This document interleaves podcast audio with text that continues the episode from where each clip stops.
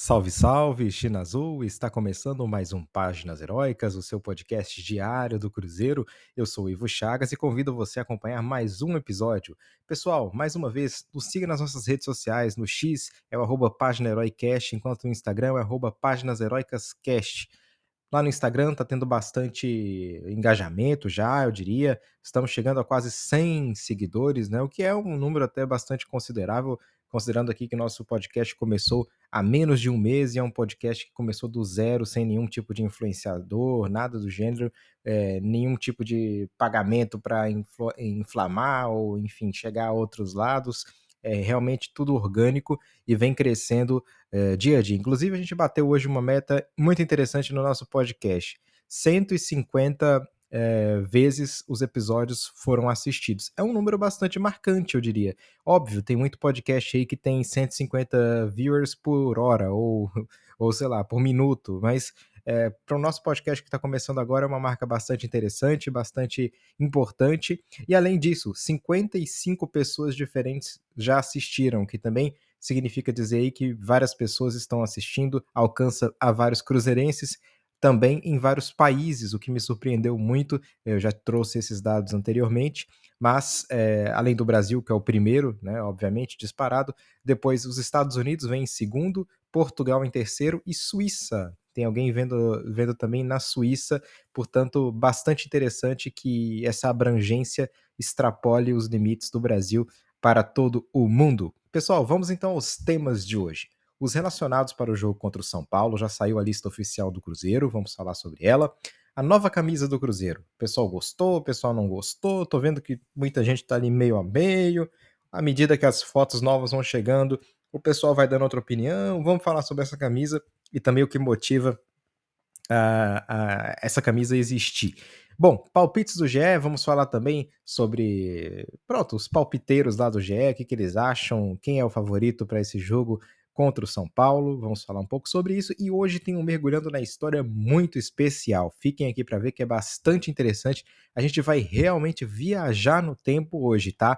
Vai ser uma partida, vamos falar sobre uma partida que aconteceu há mais de 90 anos. Mais de 90 anos. Portanto, fiquem aqui para vocês que têm curiosidade para saber sobre como o Cruzeiro era ainda na época de palestra, tá bom?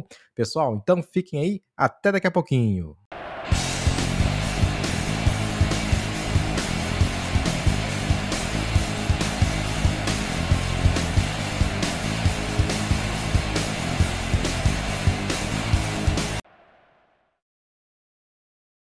Vamos lá, pessoal, então, sem rodeios, falando aqui sobre os temas de hoje. Bom, os relacionados para o jogo contra o São Paulo. Vamos à lista desses relacionados. Tem novidade aí de jogador que já havia sido relacionado antes, jogador da base, vamos falar sobre ele. Bom, pessoal, os goleiros: Rafael Cabral, Anderson e Gabriel Mesquita.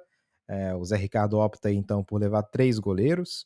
Defensores: o Japa, que também pode atuar como meia, mas é um jogador que vem sendo aproveitado na lateral esquerda. João Marcelo, Palácios, Lucas Oliveira, Luciano Castan, Marlon, Neres e William. Portanto, teremos aí é, a volta de praticamente todos os titulares aí, aliás, todos os jogadores é, disponíveis na defesa, a não ser o Gasolina que não foi relacionado, todos os defensores disponíveis estão aí. Bom, meio-campo: Fernando Henrique, Felipe Machado, Ian Lucas, Lucas Silva, Matheus Vital, Matheus Jussa e Matheus Pereira. Vital volta a ser opção também. Atacantes: Arthur Gomes, Bruno Rodrigues, Rafael Elias, o Papagaio, Robert, e esse é o nome que a gente estava falando, Robert está de volta, Paulo Vitor e Wesley. Notamos aí a ausência do Fernando, do garoto Fernando.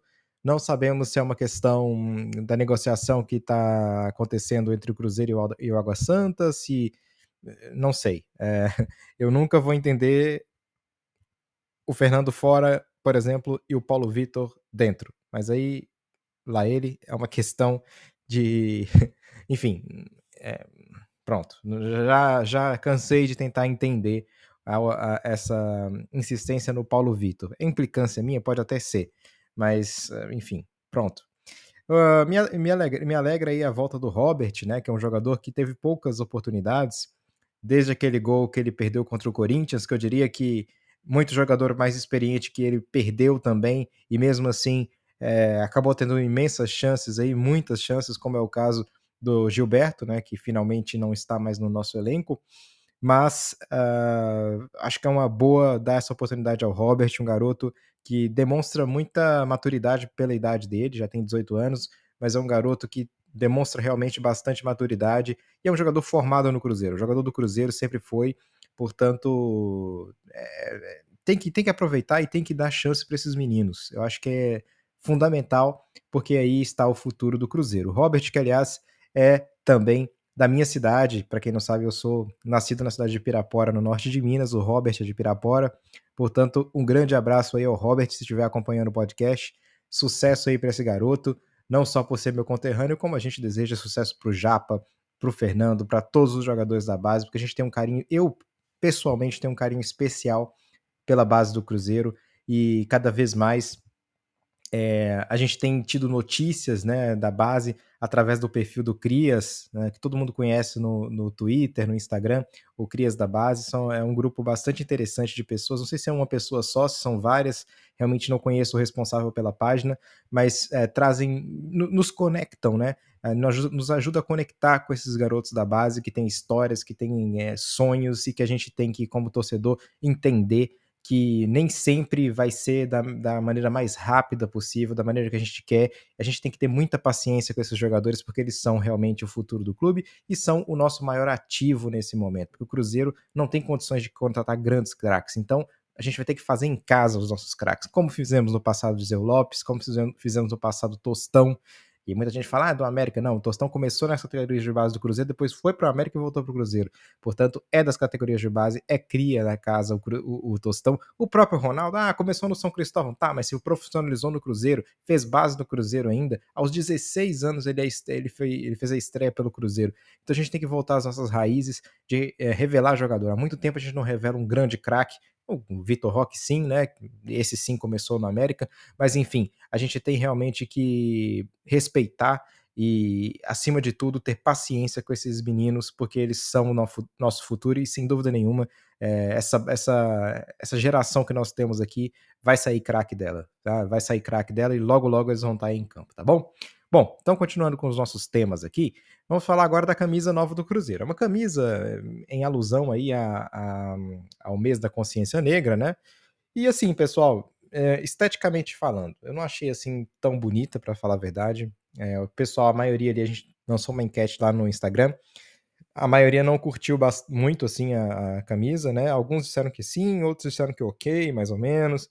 Eu, particularmente, não curti muito a camisa. Eu achei que aqueles tons de amarelo ali acabaram é, tomando um pouco uma proporção ruim e esteticamente não ficou legal. Não gostei. É, por exemplo, no ano passado o Bahia lançou uma, uma camisa em alusão também ao mês da consciência negra e ficou muito bonita a versão da camisa do Bahia. Não sei se, a, se o Bahia lança outra esse ano, mas a do ano passado ficou muito bonita. Ficou um tom de cinza ali com a camisa branca, ficou realmente muito bonita.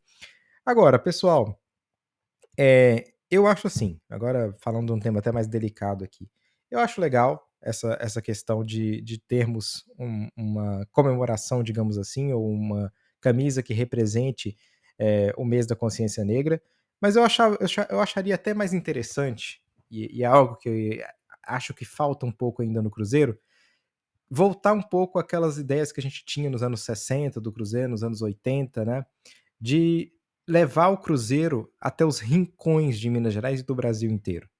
E nos rincões de Minas Gerais, eu que sou do norte de Minas, a maioria da população do norte de Minas, é, pelo menos na minha cidade, Pirapora, que eu já disse, tem muita gente negra em Pirapora, né? E várias cidades ao redor, ali em Minas Gerais, no norte de Minas, Jequitinhonha, tem uma população negra muito grande.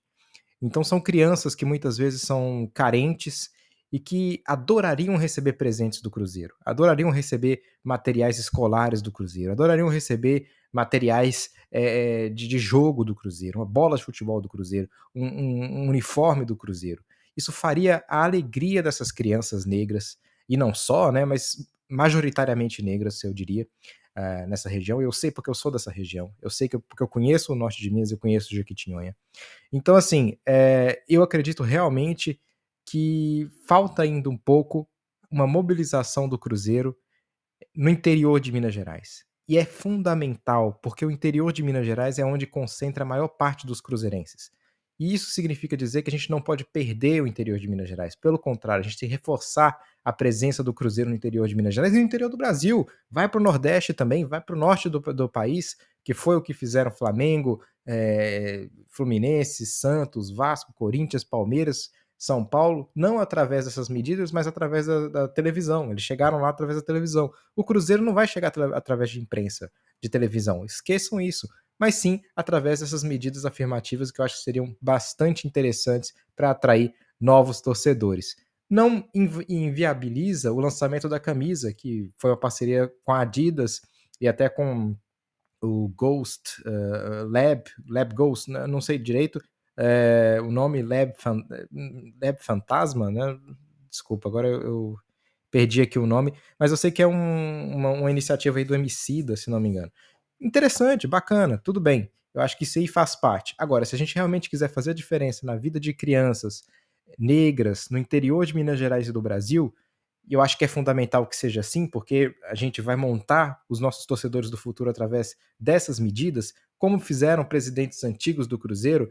Se não me engano, agora não sei se foi o, o Brandi, teve um, um, presidente do Cruzeiro, eu não vou ter essa, essa certeza, mas acho que foi o Brand, se não me engano, que fez essa, essa grande medida nos anos 60, 70, e isso fez com que o Cruzeiro aumentasse muito a torcida em Minas Gerais, sobretudo no interior. Portanto, pessoal, é, aliado a esse, a esse lançamento de camisa, acho que o Ronaldo, o pessoal da SAF, poderia também começar a adotar essas medidas que aí sim vão fazer a diferença para essas crianças, que aí sim é, vão fazer também com que, o, de certa forma, o racismo seja vencido dentro do futebol, porque a gente teve vários ídolos negros na nossa história do Cruzeiro. Já citei aqui o Disseu agora há pouco, o Disseu Lopes é um deles, o Zé Carlos, o falecido Zé Carlos, grande jogador que passou pelo Cruzeiro, é outro. O Dida, o maior goleiro da história do Cruzeiro, eu diria, juntamente com o Fábio, né, e o Raul Plasmo, mas o Dida, para mim, gigantesco.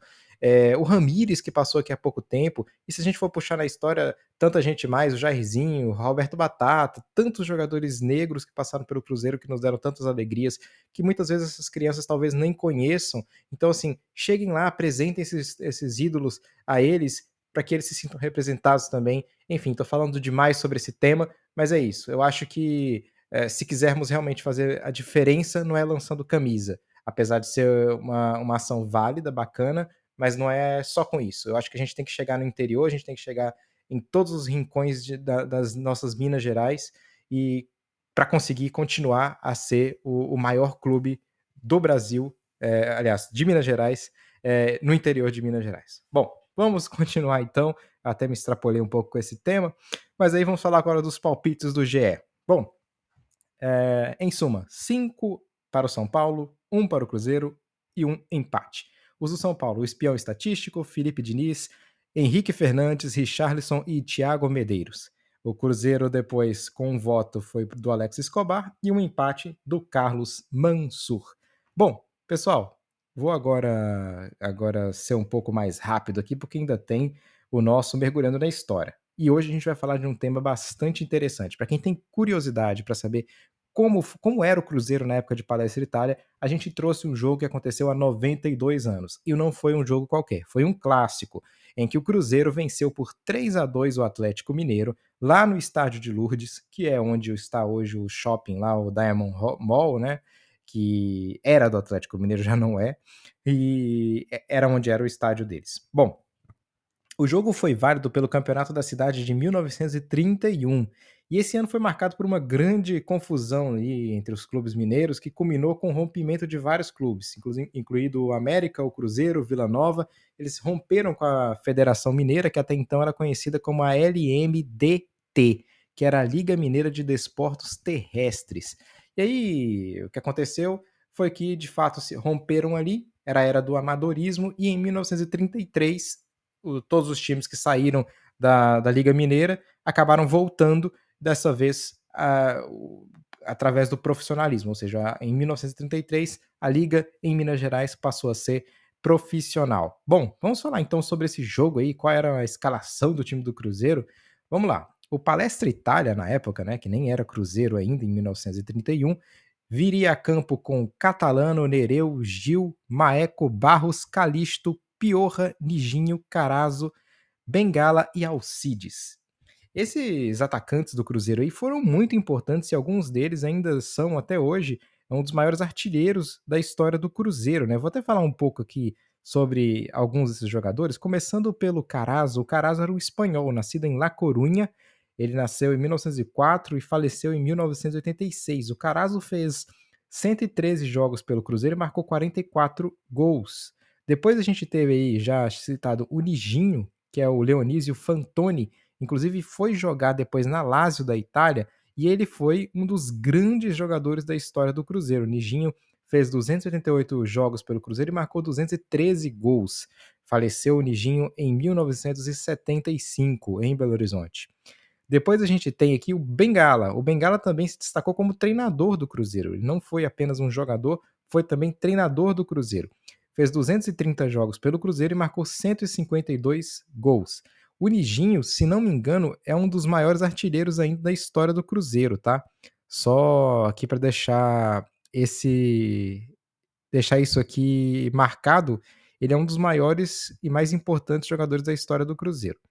Depois, eu citei aqui também o Piorra. O Piorra fez 181 jogos pelo Cruzeiro e marcou 41 gols. Finalmente, o Alcides ele fez 278 jogos, jogos pelo Cruzeiro e marcou 140 gols. O Alcides, que morreu, que faleceu em 1974. O Piorra foi o mais longevo desses, né, em termos de vida. Ele viveu até 2002, inclusive em 1996 ele recebeu uma homenagem do Cruzeiro em vida, né? Ele conseguiu ainda ser homenageado em vida, portanto, foi um dos últimos, é, foi talvez o último jogador desse elenco a, a, a, viver, eh, foi o último a falecer, no caso, né? É, faleceu em 2002 em BH. Bom, pessoal, isso é para falar um pouco da história do Cruzeiro é, nessa época aí de 1931, nos anos 30. O Cruzeiro tinha apenas 10 anos de idade e já estava vencendo o Atlético Mineiro, que era um time fundado em 1908. Portanto, o Atlético já tinha vários anos de existência, enquanto o Cruzeiro ainda engatinhava como um clube de futebol. Então, essa vitória foi muito importante para que o Cruzeiro é, se solidificasse. Já havia vencido antes os campeonatos mineiros de 28, se não me engano, é, o Cruzeiro, mas é, 31 também foi bastante importante. E houve uma ruptura aí, o Atlético foi considerado. Como, vamos falar sobre o campeonato, né? O que aconteceu nesse campeonato foi o seguinte: era, era uma era amadora, pessoal. Então realmente era muito amador. É, as regras do campeonato mudavam de qualquer maneira, né? Não tinha nada muito é, estrito, mudavam ali à medida que ia acontecendo as coisas. No meio do campeonato, América, Vila Nova e mais um clube que eu não me recordo saíram do, do campeonato, deixaram, como eu, disse, como eu disse antes, romperam com essa, com essa Liga Mineira. Então, é, a última rodada não foi realizada. O Cruzeiro era para ter sido campeão, porque o Cruzeiro somava mais pontos e tinha mais saldos de gols que o Atlético Mineiro. Mas houve uma pressão do Atlético Mineiro, a gente já sabe desde o início ali da história, né? O Atlético Mineiro já tem uma coisa com a Federação Mineira, né? Já são próximos um do outro aí, né? Isso e por isso combinou essa ruptura dos outros clubes. E aí forçaram uma final é, entre Cruzeiro e, e, Atlético Mineiro. E aí prime o primeiro jogo da final foi realizado no Barro Preto, que era o estádio do Cruzeiro, e o Atlético acabou vencendo por 2 a 1 No entanto, é, no jogo da volta, havia sido combinado que o Atlético Mineiro iria bancar um treinador de fora, como o Cruzeiro bancou no primeiro jogo, um treinador de fora, um treinador carioca. Para que não houvesse, já naquela época, em 1931, já havia essa coisa de que um treinador mineiro influenciava no clássico. Olha que coisa, hein?